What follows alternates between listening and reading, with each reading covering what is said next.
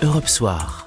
Michel Denisot, Édouard Philippe, une rencontre. Édouard Philippe, bonjour. Merci Bonjour. de nous recevoir à la mairie du Havre. Votre livre est en tête des ventes. Votre livre écrit avec Gilles Boyer, Impression et ligne claire chez Jean-Claude Lattès. Vous êtes en tête des sondages aujourd'hui aussi. Votre livre est à la fois une sorte de livre impressionniste avec une succession de tableaux. Impressionnistes comme euh, Claude Monet qui a peint les bateaux qui sortent du port du Havre, pas loin d'ici. Les icônes sont faciles à trouver dans ce livre. Elles sont peut-être pas toutes, mais en tout cas, on peut commencer peut-être par Georges Pompidou, qui est une icône qui a créé le rôle de Premier ministre de la Ve République. Ça a été le, deuxième Premier ministre de la Ve République, mais c'est celui qui est probablement le, le plus, le plus, enfin un des plus marquants d'abord parce que c'est lui qui est resté le plus longtemps. Il a fait euh, six ans. C'est le seul à avoir enjambé deux mandats de, de, de 62 à 68. Euh, et euh, c'est c'est quelqu'un pour qui j'ai une énorme admiration, mais cette admiration est née assez tardivement. C'est pas du tout une icône de, jeunesse entre guillemets.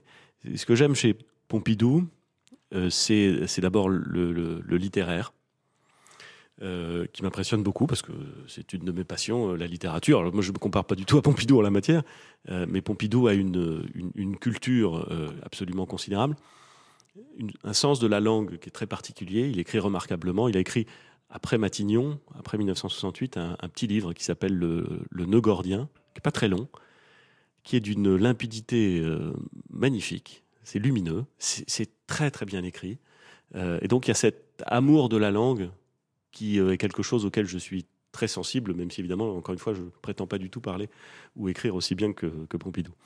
Et puis derrière cet amour de la langue, qui est euh, une des incarnations pour lui de l'amour de la France, j'en suis sûr, il y a une, capacité d'organisation et de transformation du pays, euh, une capacité à gouverner qui est extrêmement impressionnante. Et le bilan de cette France pompidolienne, son passage à, à Matignon, puis ensuite à l'Élysée, est quand même le bilan d'une France qui se transforme, qui se modernise, euh, qui euh, reste euh, profondément attachée à ce qu'elle est, et qui en même temps se conjugue au présent et, et essaie de préparer l'avenir. Il y a quand même quelque chose d'extrêmement impressionnant dans le personnage et dans son action. Françaises et Françaises, j'ai fait la preuve de ma volonté d'apaisement. Le gouvernement doit défendre la République. Il la défendra. Quand on parle des autres, on parle parfois aussi de, de soi-même. Donc euh, Georges Pompidou, il n'y a que deux premiers ministres de la Ve République qui sont devenus chefs d'État, qui sont devenus présidents de la République. Oui, il y en a plein qui ont essayé, qui n'ont pas réussi. Ouais. C'est pas, c'est- pas, c'est pas mon sujet. Quand je parle de Pompidou, c'est, euh, j'essaie de voir le, le- le- la force intellectuelle, la capacité d'organisation euh, et ce- cette aspiration à la modernité et en même temps à l'identité. Je trouve que euh, ça, enfin, j'ai toujours été un peu frappé par le caractère euh, souvent artificiel des, oppositions et des postures en politique. Et je trouve qu'avec Pompidou, il y a une forme de complexité. Euh, vous voyez, quelqu'un qui aime autant euh, l'art contemporain que la, la poésie classique. C'est très très beau. C'est très très beau. Est-ce que vous pensez qu'il est, comme vous citez Tocqueville, l'expression, est-ce qu'il est violemment modéré? Est-ce que c'est aussi votre cas? J'ai dû dire ça plusieurs fois, oui, et, je trouve que le problème de la modération, c'est que souvent elle est perçue comme une forme de, renoncement ou une forme de timidité ou une forme. Moi, je crois pas du tout. Euh, je pense que euh, la modération et la nuance, ça traduit aussi une très grande résolution. Euh, mais essayer d'éviter la posture permanente ou l'excès euh, me paraît un, exercice de discipline euh, intéressant. Parce que on peut aller facilement vers l'excès, on peut aller facilement vers la posture, vers la colère, vers l'indignation euh, ou vers la résignation. Moi, je, je préfère une forme de balancement circonspect, si j'ose dire, c'est-à-dire au lieu du déclinisme, la lucidité, mais la confiance. Au lieu de l'excès, la nuance. Euh, je ne crois pas que ça se traduise par une forme de renoncement à quoi que ce soit. Aujourd'hui, vous, vous, on vous voit, on vous entend euh, beaucoup. Donc, pour la sortie de votre livre, on demande toujours si vous serez candidat à l'élection présidentielle. Donc, je vous, ne vous le demanderai pas. Non, ne me le demandez pas, parce que je crois que ça n'est pas une bonne question. Et, et- et comme vous ne me le demandez pas, je peux dire que cette- ça n'est pas une bonne question. Ouais. Euh, Ça veut dire que la question se pose pas. ça veut dire que la question se pose. non, ça, ça veut dire, ça veut dire qu'on est, on est, notre système politique euh, devient presque un peu fou. euh, tout le monde ne parle que de la candidature à l'élection présidentielle, tout le monde ne parle que de la présidentielle, euh, et personne ne parle de la, personne ne parle de la France ou de la stratégie de la France. Alors c'est très beau les destins personnels, Mmh. c'est formidable. Il y a plein de gens qui pensent qu'ils sont nés pour être appelés par la France. Euh, Vous dites que le destin se joue sur un détail. hein. le, le destin se joue parfois sur les détails, les circonstances révèlent les hommes, tout ça est vrai. Mm. Mais est-ce qu'on peut, euh, au lieu de s'interroger sur les destins euh, des femmes et des hommes qui, pensent qu'ils en ont un, euh, s'interroger sur la stratégie de la France Vous voyez, je, suis maire du Havre et j'aime ça. Je n'arriverai pas à faire mon... Je n'arriverai pas à exercer dans de bonnes conditions mon mandat de maire du Havre si j'avais pas une idée très précise de ce que le Havre doit, ce à quoi le Havre doit ressembler en 2030 et en 2040 et en 2050. Alors, 2050, ça peut sembler très loin. Euh, Peut-être que je le verrai pas. J'espère que je le verrai. Mais mes enfants le verront. Mes petits enfants le verront, je l'espère. Euh, et, et tous les maires de grandes villes font ça. Vous allez dans n'importe quelle grande ville, que le maire soit de droite, de gauche, ça n'a aucune importance. Vous lui demandez à quoi doit ressembler sa ville dans 20 ans, il en a une idée. Et une idée assez claire. Parce que sinon, sinon ça marche pas. Et moi, ce que j'aimerais, c'est que, en tant que nation, notre pays s'interroge sur à quoi il veut ressembler en 2030, en 2040 et en 2050. Et qu'ensuite, on se pose la question de telle ou telle réforme pour arriver à cet endroit-là. C'est très bien. Plutôt qu'on s'interroge sur euh, les deux ou trois mesures que voudraient faire les deux ou trois personnes qui pensent qu'ils ont une vocation naturelle à devenir président. Ça, je dois dire que ça m'intéresserait plus. Mais à un an de l'élection présidentielle, c'est légitime d'en parler aussi de temps en temps. Oui, oui, bah écoutez, voilà, je- il y a beaucoup de gens qui en parlent, il y a beaucoup Ouais. de gens qui sont très intéressés. Euh, moi, je pense que le moment, à un an de l'élection présidentielle, le moment doit être consacré au fond. Et dans le livre qu'on a écrit avec Gilles Boyer, on essaie de faire du fond. On raconte bien sûr ce- que c'est qu'être à Matignon, euh, comment est-ce qu'on prend des décisions. Euh, mais on essaie surtout de, de présenter quelques sujets sur lesquels le- peut-être le destin de la France peut se jouer. Je n'ai pas vocation à l'exhaustivité. Euh, et, et c'est ce fond-là qui me paraît important euh, de discuter. Donc la question, à quoi pensez-vous le matin en ne vous rasant pas? D'abord, une barbe, ça s'entretient. Donc, Ouais, mais on se rase pas. on ne se rase pas complètement. Ouais, quand même, on l'entretient. Donc, c'est du Donc on se pose pas la même question qu'en se rasant? Je sais pas. Je- En tout cas, ce que j'essaie de faire, à ma place, avec euh, beaucoup de résolution, c'est euh, d'essayer de contribuer à un débat national et, à une, structuration du débat public qui permet non pas de s'interroger sur qui va être le meilleur candidat le moment venu, mais plutôt de se demander qu'est-ce qu'il faut faire, et peut-être avec qui, euh, si on veut affronter les temps qui viennent. Et les temps qui viennent, le moins qu'on puisse dire, c'est qu'ils ne sont pas faciles et, et que je préfère qu'on les regarde avec lucidité. On va avoir affronté dans les années qui les viennent. questions, les questions que vous posez, vous avez la réponse, ce qu'il faut faire et avec qui? Non. Non, non, non, j'ai pas, j'ai pas toutes les réponses. J'ai pas toutes les réponses. Il y a énormément de sujets qui se posent. J'ai commencé une réflexion. Je propose quelques pistes sur les questions de défense, sur les questions euh, euh, de, de maîtrise de la dépense publique, sur les questions euh, de, l'écologie, euh, bien sûr. Je, je- je propose quelques éléments. J'essaie de les faire valoir, de les présenter, mais d'une certaine façon, j'écoute aussi ce qui est dit en retour. Non, non, j'ai pas, j'ai pas toutes les réponses. D'ailleurs, je vais vous dire, tous ceux qui arrivent en m'expliquant qu'ils ont toutes les réponses m'angoissent, moi. hein. C'est-à-dire Bah, c'est-à-dire que, euh, c'est-à-dire que quand vous avez le, euh, la volonté de, de participer au débat public, il faut le faire avec une très grande résolution, une très grande force d'âme, sans doute. Mais enfin, vous avez aussi le droit d'avoir un petit peu d'humilité euh, et de savoir que sur tous les sujets, vous n'avez pas en permanence toutes les bonnes réponses. Ça me semble, ça me semble un préalable pas inutile. C'est assez rare chez les énarques. C'est assez rare chez les femmes et les hommes, je vous Ouais. Je ne crois pas que, je crois pas que ce soit propre à telle ou telle catégorie de, Winston Churchill, Churchill. Alors, le, le problème de Churchill, c'est que c'est devenu une référence euh, trop commune pour être pour être Pour les bons mots, pour ouais. être original. Oui, alors c'est d'ailleurs un des problèmes de Churchill, Ouais. c'est- c'est que il finit par être connu pour ses bons mots. Alors, ces ces bons mots sont légion. citez quelques-uns. Euh, et elles sont, et ils sont extraordinaires. Mais, mais enfin, Churchill, c'est pas que des bons mots. C'est pas que, c'est pas qu'un esprit vif. C'est aussi, euh, lui, lui aussi, pour le coup, un, un très grand amoureux de la langue anglaise, qui maîtrise parfaitement la langue et l'histoire euh, anglaise. Euh, c'est un, redoutable débatteur politique. Euh, c'est un visionnaire à bien des égards. Et puis, c'est l'homme d'une lutte acharnée pour le, maintien de la nation britannique. Et pour l'idée qu'il se fait de ce que doit être l'Empire ou le Royaume-Uni. C'est quelqu'un avec des zones d'ombre. C'était un dépressif, euh, on, le sait, euh, complet, euh, avec des faces très sombres. Il appelait ça son, black dog, son chien noir, avec des faces très très sombres. c'est quelqu'un qui a été adulé et honni.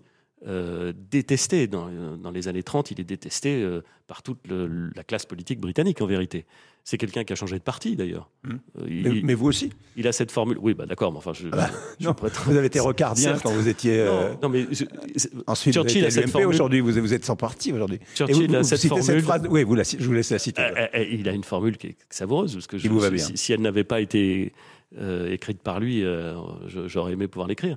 Il dit parce qu'il a changé de parti deux fois. Il est mmh. parti du Parti conservateur, puis il y, en est il y est revenu. il dit Je préfère ceux qui euh, changent de parti pour rester fidèles à leurs idées que ceux qui changent d'idée pour rester fidèles à leur parti. Bah, tout est dit. Mm. C'est pas la peine d'en rajouter. Ça, c'est sûr que la formule dit tout. Voilà. Europe Soir. Michel Denisot, Édouard Philippe, une rencontre. Édouard Philippe, donc euh, nous sommes avec vous à la mairie du Havre. Vous racontez dans votre livre la façon dont vous avez quitté le, le gouvernement après trois ans, un mois et 18 jours, si j'ai bien compté. Est-ce qu'on peut considérer que l'amour dure trois ans et que le un mois et 18 jours a peut-être été un peu trop quand on lit tous les détails de ce qui s'est passé à ce moment-là et c'était plus compliqué avec la, situation sanitaire entre vous et le président de la République où vous n'aviez pas forcément le même point de vue? Et vous aviez une cote de popularité très élevée. Oui. D'abord, euh, le fondement de la relation entre un Premier ministre et un président, c'est pas une question d'amour. C'est une question de confiance, parce que ça, c'est très important. C'est une question de, de convergence des vues. Euh, mais c'est pas une relation euh, d'amitié ou une relation d'amour, c'est une relation de confiance et de travail. Et c'est comme ça d'ailleurs que je l'envisageais et que je l'ai toujours pratiqué. Ça a toujours été une relation de grande confiance, me semble-t-il, euh, et, euh, et, de, bon travail. Ça ne veut pas dire que tout ce qu'on a fait, on, l'a bien fait, j'en suis parfaitement conscient. Mais enfin, euh, on a fait beaucoup de choses aussi, et j'en suis aussi assez fier. ensuite, il y a une prérogative qui est une prérogative absolue du président de la République et qui est le signe de sa prééminence au sein des institutions. Il choisit son Premier ministre. Quand il a envie d'en changer, il en change. Il se trouve qu'il a utilisé cette prérogative et j'ai suffisamment de respect à la fois pour le président de la République et pour les institutions pour ne pas m'en offusquer. Euh, voilà, c'était, sa prérogative. Il a considéré que c'était le bon moment. moi, je lui avais dit très tôt que, enfin très tôt, avant les élections municipales du Havre, donc plusieurs semaines auparavant, que euh, quoi qu'il arrive après les élections municipales, qui se tenaient, le deuxième tour se tenait le, 28 juin, je crois, euh, je lui remettrai ma démission pour qu'il ait justement la possibilité de changer de ligne ou de ne pas changer de ligne, euh, de changer d'homme ou de femme, enfin bref, pour qu'il ait la plénitude du choix dont il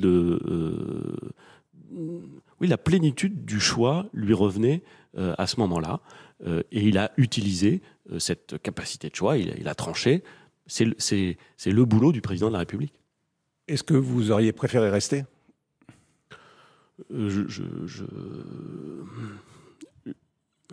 J'ai indiqué euh, à la fois au président et à la fois publiquement que, par définition, si le président de la République vous demande de rester sur quelque chose avec lequel vous êtes à l'aise, bah vous restez. Euh, donc euh, cet euh, état d'esprit, cette disponibilité, elle était, je crois, parfaitement entendue et parfaitement comprise par le président de la République. mais il a fait un autre choix. Voilà. Est-ce que tout ce qui a été raconté dans le journal du dimanche d'hier, je ne sais pas si vous avez lu le long papier d'Hervé Gattegno, est vrai? J'ai trouvé que c'était un, Je l'ai lu, hein, j'ai trouvé que c'était un très long article. Et, peut-être vous allez me trouver curieux, mais je n'ai pas complètement saisi l'intérêt de passer autant de temps euh, à se poser ces questions-là. Après, c'est pas moi le meilleur juge en la matière. Encore une fois, la propension, la fascination que nous avons à, nous raconter en permanence l'histoire de l'histoire, euh, le, petit sujet tactique, et à ne pas nous poser les questions de fond, est quelque chose qui, à la fois, me fascine et m'inquiète. Euh, voilà. Bon, après, euh, après, je n'ai pas noté de choses totalement euh, fausses. non, j'ai pas noté de choses fausses. Il y a un certain nombre de choses qui mériteraient peut-être d'autres types d'éclairage, mais ça, vous savez, quand je lis des journaux, je me je, me surprends toujours quand je lis des journaux, parce que parfois vous avez des journaux qui vous expliquent ce que vous pensez. Alors vous êtes mm. content parce que manifestement vous, vous aviez pas bien compris ce que vous pensez, euh, mais eux ils savent, c'est formidable. Mais ça c'est la vie. Hein, vous, parlez des, chaînes d'infos euh, en continu dans, votre livre, euh, avec un jugement assez, sévère, en tout cas qui, peut être juste aussi, à savoir que c'est des chaînes qui sont plus dans l'exceptionnel que dans, le sérieux. Alors elles peuvent être dans le sérieux. C'est ça qui est terrible. Euh, parce qu'il y a des très grands professionnels sur ces chaînes d'infos en continu. J'ai aucun doute là-dessus, j'en connais, je, les respecte beaucoup.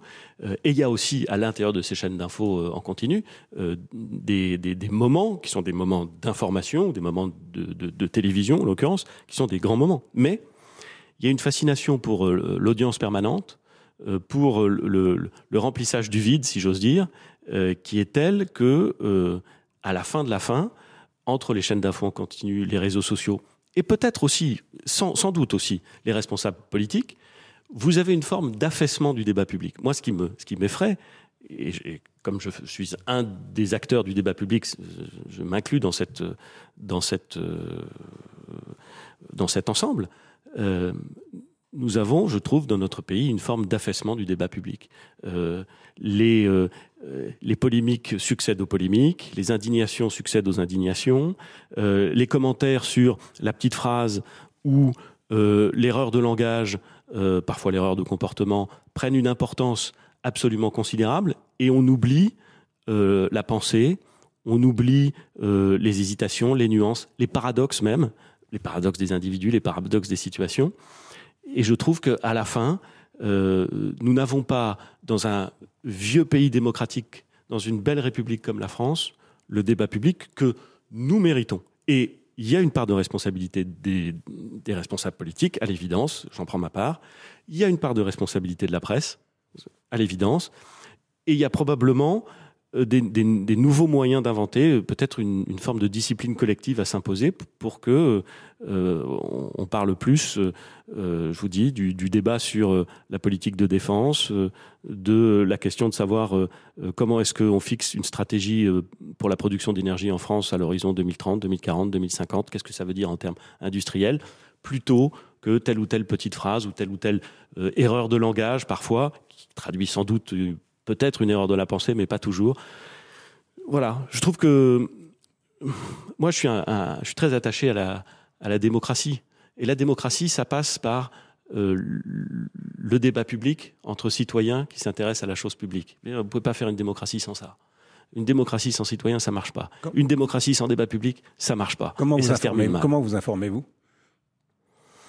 Eh ben, euh, je m'informe en, en, lisant des livres. Euh, alors en lisant un peu la presse, j'ai été un très très grand consommateur de presse écrite euh, pendant des années et des années, et je, reconnais que je la lis moins, ce qui d'ailleurs, euh, je suis pas le seul dans ce cas, mais je la lis, moins parce que je la trouve souvent incomplète.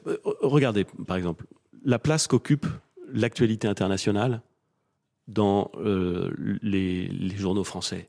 Elle est dérisoire elle, est dérisoire. Je suis désolé, mais c'est dérisoire. Et les chaînes d'infos, encore moins. Et, dans les chaînes d'infos, encore moins. Nous vivons dans un monde dont tout le monde s'accorde à dire qu'il est totalement interconnecté, avec des menaces absolument considérables. Et pourtant, et pourtant, c'est comme si euh, on vivait dans une forme de bulle, même pas européenne, nationale. Parce que qu'est-ce qu'on sait dans le détail de ce qui se passe dans les autres pays d'Europe? Je trouve que, euh, alors peut-être, alors parfois les journalistes me disent, mais ça n'intéresse pas les Français bah, d'abord, je ne sais pas si ça intéresse pas les Français.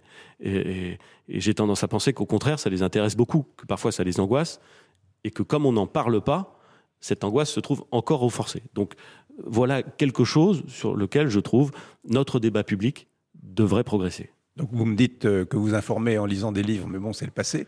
Et non, ça, peut éclairer, ça peut éclairer le présent en lisant quelques journaux. Et, à la télévision, vous regardez quoi? Et à la radio, vous écoutez quoi? J'écoute, euh, j'écoute les matinales euh, à, la radio. je regarde assez peu la télévision. et puis, et puis je lis beaucoup. Voilà, je lis beaucoup. Mais vous, vous savez que vous dites les livres, c'est le passé vous vous informez beaucoup euh, en lisant des livres, y compris sur le présent, y compris sur. Euh, vous en lisez trois, pas en même temps, mais simultanément. Je lis souvent des livres en même temps. Alors, Et vous lisez quoi Pas toujours. Pas toujours. Euh, bah, là, je, lis en même temps une petite. Une belle expression en même temps. je, je trouve que ça montre que la vie est est parfois faite justement de, de, de contradictions qui, se, qui, qui, sont apparentes mais qui, mais qui n'en sont pas. Donc je lis en ce moment une histoire, euh, une, courte histoire de la Russie, euh, qui est, euh, qui est, qui est je, je, me suis rendu compte qu'à part la période révolutionnaire de la Russie, eh ben au fond, voilà une histoire, un peuple, une civilisation, une géographie que je connaissais pas si bien. Donc, euh, je suis en train de lire une histoire de la Russie. Je suis en train de lire une petite histoire euh, euh, de, Rome. Alors ça, c'est un de, mes passions. J'aime beaucoup l'histoire de la Rome antique, de, la République puis de l'Empire. donc je lis beaucoup là-dessus. Et, voilà, ça c'est les deux livres que je suis en train de lire. Et puis je suis en train de terminer le très gros premier tome de, des mémoires de Barack Obama. Europe Soir. Michel Denisot, Édouard Philippe, une rencontre. Nous nous retrouvons avec Édouard Philippe donc à la mairie du Havre pour cette dernière demi-heure euh, d'entretien exceptionnel. Comment gouverne-t-on? Comment prend-on une décision? Ça dépend de la décision. Et, et, et, et, comprendre que la façon dont on prend une décision dépend de la décision qu'on prend est, est, déjà, est déjà une bonne, une bonne marche de passer. Euh, quand, vous êtes à, quand vous êtes à Matignon, euh, vous avez mille choses à faire, dont prendre un certain nombre de décisions. Elles sont toutes euh, un peu compliquées à prendre. Pourquoi je dis ça? Je dis ça parce que si elles avaient été faciles à prendre, elles auraient déjà été prises ailleurs. Au fond, ne remontent à Matignon que les décisions qui sont des, désaccords euh, entre plusieurs personnes, entre plusieurs ministres. Euh, si les ministres ont réussi à se mettre d'accord, bah, par définition, ils vous informent de la décision, vous la voyez, mais c'est pas à vous de la prendre. En général, quand vous avez à prendre une décision, c'est que ça frotte entre le ministre du budget euh, et le ministre du travail, entre le ministre du travail et le ministre de la fonction publique. Enfin bref, c'est que ça frotte. Euh, comment est-ce qu'on prend des décisions? Euh, Soit ce sont très techniques et vous les prenez, vous en prenez 10, 12, 15 par jour. Et donc, vous savez que quand vous prenez 10, 12, 15 décisions par jour, vous savez que vous allez vous planter. Mmh. Alors, pas sur toutes, faut espérer. Pas sur les plus importantes, faut espérer. Mais il faut avoir cette idée-là, qui, qui, peut être très inquiétante pour ceux qui nous écoutent. Euh, mais, tout le monde, tous les gens qui sont amenés à prendre beaucoup de décisions, que ce soit dans leur vie professionnelle ou dans leur vie personnelle, savent que euh, ça n'existe pas de prendre toujours les bonnes décisions. Donc il faut accepter l'idée que parfois, on prend des décisions qui sont moins bonnes que d'autres. Et puis parfois, quand vous êtes à Matignon, vous n'avez pas de bonnes décisions. C'est ce que nous avons vécu pendant la crise sanitaire. Il n'y a pas une décision, il n'y a pas un choix entre une décision qui serait bonne et une décision qui serait mauvaise, parce que sinon ce serait facile. vous avez le choix entre deux mauvaises décisions. Ouais. Il faut éviter de prendre la pire. Parfois, il faut prendre, prendre des décisions, euh, je cite Churchill qui vous est cher, euh, quand vous avez un tiers des infos qui sont incomplètes, un tiers des infos qui sont contradictoires et un tiers des infos qui sont fausses. C'est ce que vous avez dû connaître en particulier avec le Covid. Au Lui, début, où vous avez dit il ne faut pas porter de masque. Lui raconte ça sur, euh, sur la période de guerre, ouais. où il a pris des très mauvaises décisions j'ai un, respect infini pour, Churchill et une admiration euh, infinie également. Mais euh, tout le monde sait que pendant la guerre, il a parfois pris des décisions où il a euh, entériné des décisions qui se sont révélées parfois désastreuses et parfois euh, extraordinaires. Mais, mais malheureusement, en situation de crise, c'est presque, c'est presque mécanique, compte tenu à la fois du nombre de décisions que vous prenez et compte tenu euh, du fait qu'elles sont souvent euh, fondées sur des informations qui sont incomplètes, erronées, contradictoires. Bon, euh, et c'est ce que nous avons vécu, en tout cas ce que moi j'ai vécu pendant la crise sanitaire, avec euh, des remontées d'informations qui étaient parfois contradictoires. Vous aviez des médecins très prestigieux, très sérieux, très dévoués euh, au bien public et à la santé publique, qui disaient que le port du masque en population générale dans des situations de ce type n'avait aucun sens, et puis d'autres qui vous disaient l'inverse et, et vous devez euh, vous faire un avis en fonction d'informations qui sont contradictoires, qui ne sont pas toujours euh, euh, sous-tendues par des, des, éléments très précis. Euh, et, donc, euh, et donc, au fond, ça vous renvoie à une assez grande forme d'humilité. Mais, mais ça ne peut pas vous renvoyer à une forme d'inaction.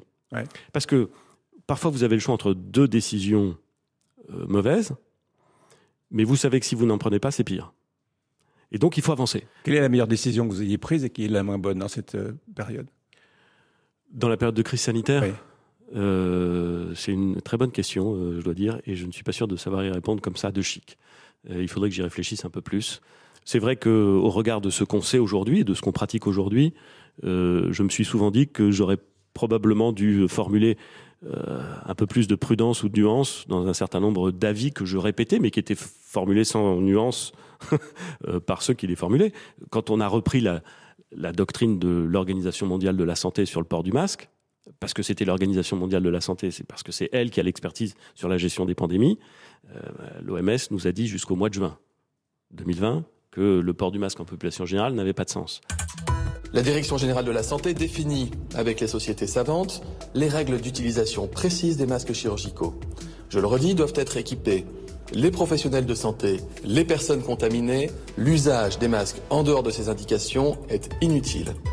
Je l'ai répété avec beaucoup d'assurance. Euh, c'est vrai que maintenant, je me dis, si j'avais mis un petit peu de nuance là-dedans, j'aurais l'air moins... Euh, bon.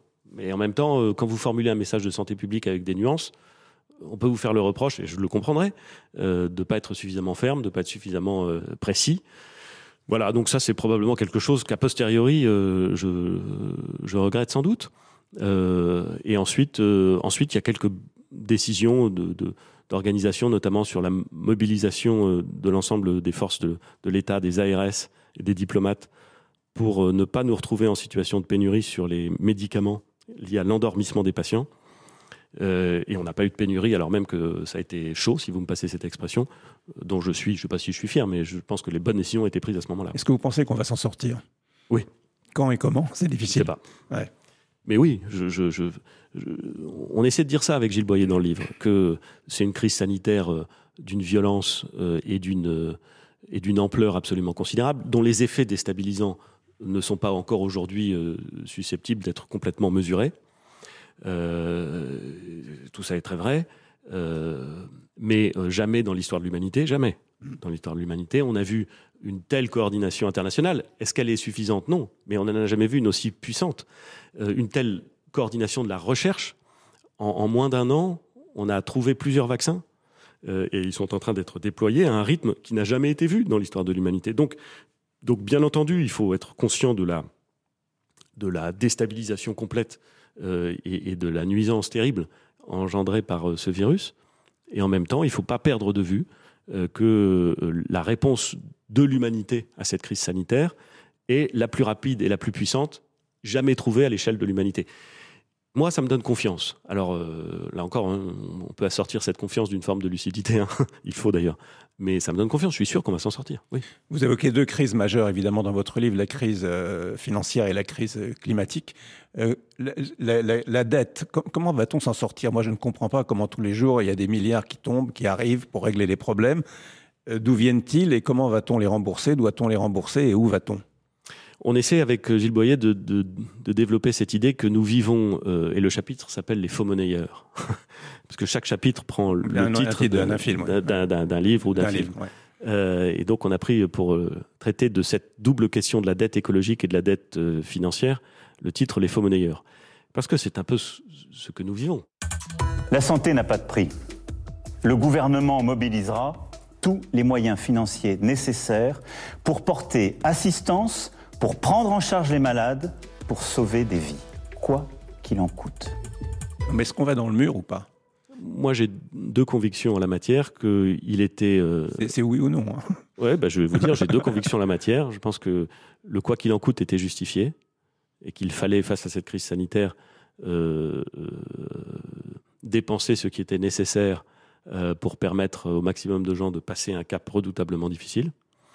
Euh, mais ma deuxième conviction, c'est que euh, ce quoi qu'il en coûte, euh, à un moment, il va avoir un coût. Et je ne sais pas dire à quel moment. Aujourd'hui, nous continuons à emprunter quasiment à taux négatif, ce qui est, ce qui est d'une perversité et d'une forme de... On a vraiment l'impression que l'argent magique existe. Rendez-vous compte, mmh. vous êtes l'État français, vous demandez à des gens de vous prêter de l'argent, et quand vous leur demandez de vous prêter de l'argent, non seulement ils vous donnent de l'argent, ils vous le prêtent, mais en plus, il vous donne un peu d'argent pour que vous acceptiez l'argent qu'il vous prête. C'est un truc de. C'est Noël. C'est magique. Mm. bon, ça ne durera pas. Ça ne durera pas. Mais comment on va régler ça? Eh ben, La bonne solution, euh, elle, elle, passe malheureusement pas par euh, une mesure ou deux mesures ou trois mesures, elle passe par la constance de l'effort. Alors, je sais bien qu'en disant ça, euh, je dois ennuyer, du sang et des larmes. Je dois ennuyer tout le monde et tout le monde. Mais c'est la vérité. Tout ce qui se fait de grand se fait dans la constance et dans la cohérence. C'est comme ça. Si vous voulez transformer une ville, ça sert à rien de faire une chose. Il faut avoir une vision stratégique de où vous voulez arriver et travailler avec constance et avec cohérence. D'accord, pour la ville, si mais pour veut, la dette. Pour eh la ben, dette. si on veut euh, revenir en maîtrise de nos finances publiques, parce qu'un pays qui abandonne la maîtrise de ses finances publiques, c'est un pays qui abandonne sa souveraineté, il faut se fixer un chemin de maîtrise de la dépense qui dure 10 à 15 ans et qui est rigoureusement respecté. Ça veut dire probablement, c'est pas que ça veut dire probablement, ça veut dire dépenser moins, ça veut dire faire des réformes dont on sait qu'elles ne sont pas populaires, dont on sait qu'elles ne sont pas attendues, mais qui sont indispensables. Je- je suis confus de dire à ceux qui nous écoutent qu'elles sont indispensables et que de ne pas les faire coûtera demain beaucoup plus cher. La réforme des retraites, qui passe par un travail plus long tout au long de la vie. C'est comme ça. Je, sais que pendant longtemps, le, le progrès a été vu à l'aune du on va travailler un peu moins tout au long de sa vie. Moi, je pense que le progrès de demain, c'est de faire en sorte que nous puissions conserver une forme de prospérité et de souveraineté, et que ça passe par un travail qui est heureusement moins pénible aujourd'hui qu'il était il y a 100 ans, et qui sera probablement un peu plus long au cours de la vie, parce que la vie est plus longue.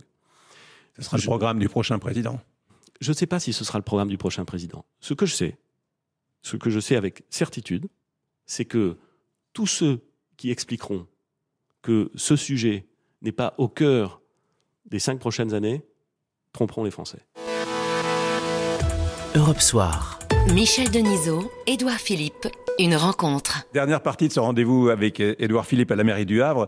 On n'a pas parlé de votre famille, vous parlez pas de votre famille, vous n'exposez pas votre famille. Euh, vous avez une femme et trois enfants, c'est tout ce qu'on peut savoir et on n'a pas besoin d'en savoir plus. Je vous le confirme. Mais, mais quel est le rôle de votre famille quand vous prenez des décisions, quand vous décidez de vous présenter au Havre, alors que vous auriez pu vous présenter à Paris Euh, Est-ce que, est-ce que vous décidez seul ou est-ce que votre femme et vos enfants échangent avec vous là-dessus? Peu des deux. Parfois, il y a des décisions qu'on prend seul parce que, au fond, euh, c'est à vous de les prendre. Et, dans les décisions professionnelles que je prends, euh, c'est-à-dire euh, dans les dossiers que je gère au Havre ou que je gérais à Matignon, je prenais les décisions, non pas seul, mais sans, sans mêler ma famille. Elle n'avait pas à en connaître. Après, pour les décisions très personnelles, oui, bien sûr, il y a des échanges. Je parle beaucoup, j'essaie de parler beaucoup avec, avec mes enfants et. Bon, ils ont, ils ont une vision du monde qui est, euh, qui est la leur euh, et qui est intéressante et qui me, et qui me fascine à bien des égards. Euh, donc oui, j'essaie de.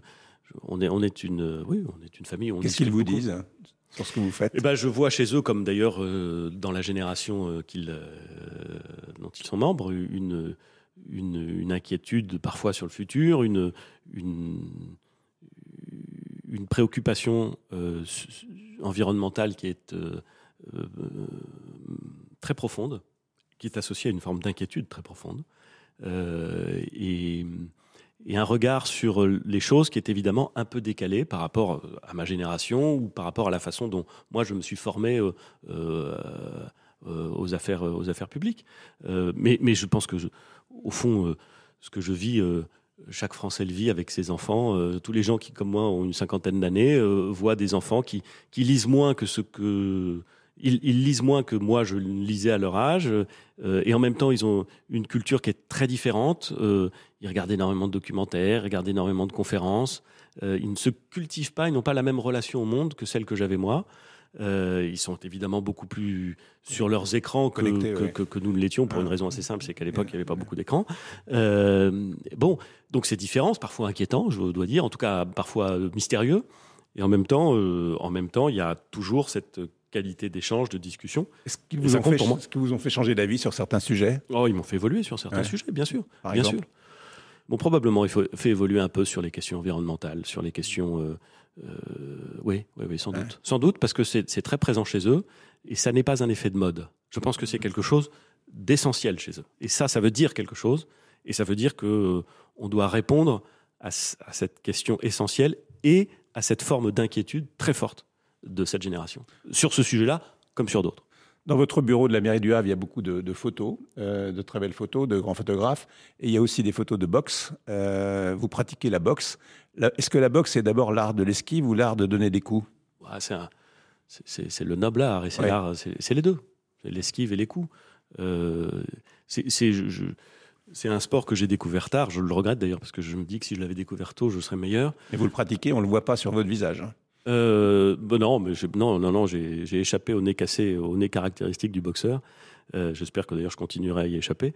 Euh, mais, mais vous savez, moi je suis pas du tout un boxeur professionnel. Je suis un, un amateur avec un, niveau au fond de débutant. Quel plaisir vous y trouvez? J'y j'y prends un plaisir absolument considérable. Euh, et, et comme tous les gens qui font d'un sport sérieusement, parce que je suis, encore une fois, je revendique absolument pas un niveau exceptionnel, mais je revendique le sérieux avec lequel je me suis mis à la boxe. Euh, j'ai appris à la boxe euh, plein de choses sur moi-même euh, et probablement à maîtriser, ma peur et probablement à, avoir un peu plus confiance en moi et aussi une forme d'humilité. C'est assez étonnant comme à la boxe, la, la confiance en soi se conjugue avec l'humilité. Je sais que c'est, ça, ça peut sembler curieux, mais, c'est- mais, mais tous les boxeurs, L'humilité est aussi une forme d'orgueil acceptée par le plus grand nombre. hein. peut-être, peut-être, Ouais. mais en tout cas, tous les boxeurs savent de quoi je veux dire. Ouais. D'ailleurs, je pense que tous les gens qui pratiquent des sports de combat savent ce que je veux dire sur la confiance en soi qui est renforcée et en même temps sur l'humilité parce qu'il y a toujours quelqu'un de plus fort et ça peut très très vite se démontrer. Le coup de gong donné, Cassius Clay esquive, avec brio, danse, tourne et virevolte. Il est, il faut le dire, rapide, très rapide. Il y a quelques personnages dans la boxe qui me fascinent. Mohamed Ali était sur. euh, Bon, Mohamed Ali en est fo- partout dans mon- partout dans votre bureau. dans mon bureau parce que je- parce que j'ai une, une vraie admiration pour le pour pour son esthétique, pour sa façon de boxer, pleine d'esquives, pleine de punch, pleine d'encaissement, pour euh, le personnage à la fois truculent, euh, vif, politique euh, qu'il est. Euh, mais il y a d'autres boxeurs qui comptent. euh, par exemple, je, je suis euh, très très impressionné par un boxeur très différent de Mohamed Ali qui s'appelle Sugar Ray Leonard, Ouais. qui a une rapidité d'exécution qui est très impressionnante, qui lui aussi est un personnage euh, assez fascinant, euh, euh, terriblement sympathique, euh, et qui, quand il était sur un ring, évitait, évitait, et puis à rien moment où il, il rentrait dans le- ouais. il accélérait, Ouais. et c'était c'était un rythme. mais, mais vous le regardez aujourd'hui, c'est fascinant. Dans les bad boys de la boxe, vous avez vous avez Mike Tyson, bien entendu, qui lui est un personnage qui euh, est moins sympathique, si j'ose dire, euh, nettement moins sympathique d'une certaine façon, mais qui est, euh, sur le plan de la boxe et sur le plan strict de la boxe, quelqu'un de tout à fait fascinant, parce que c'est un poids lourd, petit, avec un style, une vivacité, une rapidité qui n'est pas, pour le coup, qui est rare chez les poids lourds, et, une, hargne et un talent tout à fait exceptionnel. Est-ce que tout ce que vous apprend à la boxe vous sert dans votre vie politique? Je crois que tout, Est-ce que par exemple, quand vous frappez quelqu'un à la boxe, vous pensez à quelqu'un d'autre? Non, pas du tout. Pff, Pas du tout. Non, je crois que ce qu'on apprend à la boxe, on l'apprend euh, et on s'en sert dans sa vie. Peut-être dans sa vie politique, mais, mais dans sa vie. Dans sa vie avec les autres, dans sa vie avec soi-même. Euh, moi, ça m'a fait beaucoup de bien. Je me suis mis à la boxe quand mon père est mort. Et, euh, et c'était un, c'était un, c'était un moment difficile pour moi. Et le fait de pouvoir maîtriser cette, cette, cette énergie euh, et cette insatis- insatisfaction, euh, ça, a été, ça, a- ça a beaucoup compté pour moi. le, le football au Havre, donc il y a une équipe de foot que vous suivez euh, plutôt, plutôt de près. Euh, Aujourd'hui, il y a un projet de Super League. Est-ce que vous êtes, c'est-à-dire une douzaine de grands clubs qui veulent monopoliser la Coupe d'Europe, est-ce que vous êtes favorable ou pas? J'ai vu euh, dans la presse, vous voyez que je, m'arrive de lire la presse, ce projet. Euh, dont j'ai pas d'ailleurs complètement compris euh, les tenants et les aboutissants. J'ai- pas compris si, combien de clubs étaient concernés. 12 pour Et- l'instant. Et j'ai surtout pas compris comment est-ce qu'on rentrait dans ces 12 clubs. euh, que- comment est-ce qu'on Ils se choisissent entre eux. hein. Ouais. Écoutez, c'est pas la c'est pas la tradition qu'on a euh, et, et c'est pas probablement l'esprit qu'on a sur les compétitions européennes. Et je dois dire que j'aime bien l'esprit actuel des compétitions européennes. Je regarde ça avec un œil dubitatif. Euh, et, quand je dis dubitatif, ne cherchez pas le lapsus. Très bien. Non, on va y venir. Dans- On va enchaîner avec les lapsus. Vous, faites ça avec gourmandise dans votre livre. Donc, il y a un certain nombre qui sont cités. Je vais, reprendre quelques-uns. De Pierre Bérégovoy, donc, euh, qui avait dit euh, baiser l'impôt sur les sociétés. Claude Guéant, qui parlait de God électoral. Brice Hortefeux d'empreinte génitale. De Rachida Dati de fellation quasi nulle. Et euh, de Jean-Marie Le Pen, qui parlait de pine de mort. Mais il y a vous aussi, évidemment, euh, car vous avez dit, et vous pouvez le dire vous-même, si vous en souvenez, évidemment, Euh, non, je m'en souviens très bien, mais je, je renonce à, reproduire ce lapsus. Et parce que la France est une nation qui veut continuer à sucer de grands jeux. Parce que la France est une nation, pardon, qui veut continuer à susciter des grands champions. On me dit que les amateurs de rugby ont parfois l'esprit mal placé. Je ne peux pas le croire. C'est terrible. Un lapsus, ça vous tue un discours. Ça vous tue une intervention. Vous savez, quand vous faites le lapsus, que de toute façon, la seule chose qui restera, ce sera ça. On peut entrer dans l'histoire avec un lapsus. Oui, bah d'accord, mais enfin, vous préféreriez euh, rentrer dans l'histoire avec autre chose. C'est, c'est, affreux le lapsus. C'est terrible parce que ça, alors, ça peut rendre sympathique quand vous en sortez à peu près bien. Ça peut rendre ridicule, et souvent ça rend ridicule. Bon, mais pourquoi est-ce que j'aime ça? J'aime ça parce que j'aime la langue. Je trouve que le- les discours politiques, les discours en général d'ailleurs, l'écriture sont des exercices euh, qui, qui me fascinent. Euh, je suis toujours impressionné par euh, celles et ceux qui arrivent à trouver le mot juste, le verbe précis. Et le lapsus, c'est le petit grain de sable dans la mécanique. C'est l'acte manqué peut-être, c'est le retour du refoulé sans doute, c'est l'indicible euh, euh, qui s'affiche euh, et qu'on pose sur la Ah, table. ouais, vous, vous, vous souriez comme jamais depuis le début de l'interview. C'est-à-dire que vous aimez que- ça, quoi. Mais non, non, je, je, je, je trouve ça souvent amusant. Alors évidemment, c'est toujours beaucoup plus drôle quand ça arrive aux autres. Mhm. Alors ça, c'est vrai. Mais quand ça vous arrive, et ben voilà, vous avez fait un lapsus. C'est comme ça. C'est comme ça. Vos goûts musicaux sont très éclectiques. Vous travaillez toujours en musique, Toujours. Plus ou moins fort, et parfois vous montez, le, vous montez le son pour réveiller vos collaborateurs. Non, d'abord, ça voudrait dire que mes collaborateurs sont endormis. Et non, non, ils travaillent beaucoup, ils dorment pas. Mais c'est vrai que parfois, euh, euh, parfois, je monte le son parce que parce que c'est agréable, parce qu'on tombe sur un bon morceau, parce qu'on a envie de décompresser un peu. Mais j'ai toujours travaillé en musique, d'aussi loin que je m'en souvienne. Euh, Quand je quand je révisais mon baccalauréat, je travaillais en musique. Ça surprenait. Et quoi à cette époque-là? C'était d'ailleurs Straits. Tout à l'heure, on, on parlait des différences entre les parents et leurs enfants. Euh, mais mes parents ne comprenaient pas, quand j'étais euh, lycéen, que je puisse travailler en musique. Parce que c'est vrai que je travaillais en musique. Et puis ça y allait. hein. Je, je mettais à l'époque beaucoup d'ailleurs Straits. Remarquez, je le mets toujours. Donc ça prouve que mes goûts musicaux n'ont pas changé de ce point de vue-là. Ils ne comprenaient pas comment c'était possible. Ils me disaient, mais tu travailles pas. Je dis, si, si, je vous assure, je travaille vraiment.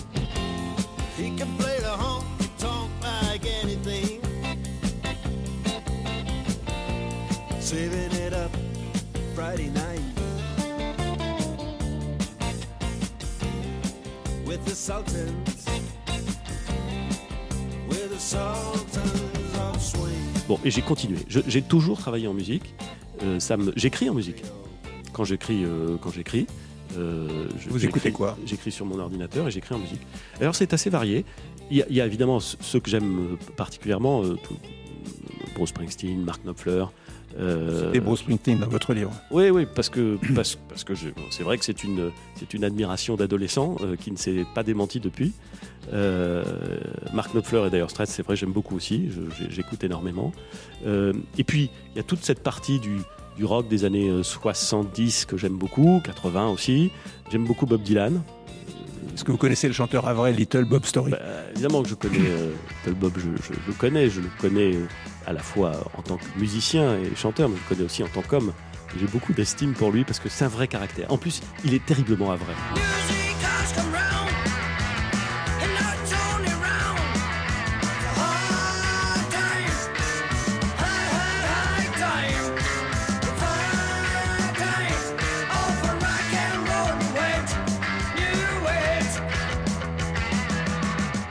Terriblement à vrai dans, dans ce que le Havre a de plus euh, attachant, euh, de- d'enracinement et en même temps d'aspiration euh, à, une forme d'universalité, dans l'énergie. je l'aime beaucoup. J'éc- J'écoute aussi la musique classique quand je travaille. Le soir, quand la nuit tombe, les nocturnes de Chopin, ça vous ravit l'âme quand même. hein? Donc voilà, j'écoute beaucoup de chansons, beaucoup de musique classique. Alors ça, oui, c'est vrai que ça surprend parfois un peu. Il y a des gens qui ont du mal à se concentrer. Alors du coup, je laisse la musique, comme ça, ça les déconcentre. Et ça peut être extrêmement précieux dans une négociation.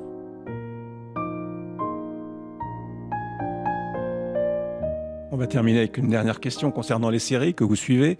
Beaucoup de séries ou de films parlent de la vie politique. Euh, quelle est celle ou quel est celui euh, qui vous inspire le plus et qui pourrait vous ressembler? Ressembler, je n'irai pas jusque-là, mais euh, j'aime bien les séries.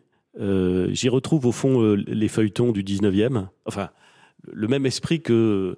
Je, pense que si j'aime les séries, c'est parce que j'aime Alexandre Dumas. Et si j'aime Alexandre Dumas, j'aime les séries. Parce qu'il y a cette espèce de, de, de, de rendez-vous qui revient, mais d'évolution, d'histoire, dans lequel on, prend son temps et on raconte des détails qu'on ne raconterait pas euh, dans un film ou, dans un roman plus, bref. Et je, trouve, que c'est assez réjouissant. En ce moment, je suis en train de regarder une série italienne qui s'appelle Il Processo. Euh, qui raconte l'histoire d'une enquête. Ça se passe à Mantoue euh, et d'un procès pénal. Euh, et, et comme j'ai une grande fascination pour l'Italie et que je ne désespère pas un jour de réussir à parler l'italien, je la regarde en italien et, et mon italien progresse. Beaucoup trop lentement à mon goût, mais il progresse. Dernière question, s'il y avait une série qui devait raconter votre vie, quel en serait le titre? Mais j'espère que personne n'aura l'idée incongrue d'essayer de raconter ma vie. Ça n'a aucun intérêt. Elle serait chiante à mourir, cette série. Euh, et non, ça vraiment, je ne sais pas. Vraiment. ben oui, mais je ne suis pas sûr que. Non, je ne suis pas sûr que ce serait passionnant. Non, je suis même assez certain du contraire. C'est probablement assez banal. Euh, ben oui, probablement. Enfin, en tout cas, moi, je la trouve, je la trouve euh, ordinaire. Merci beaucoup.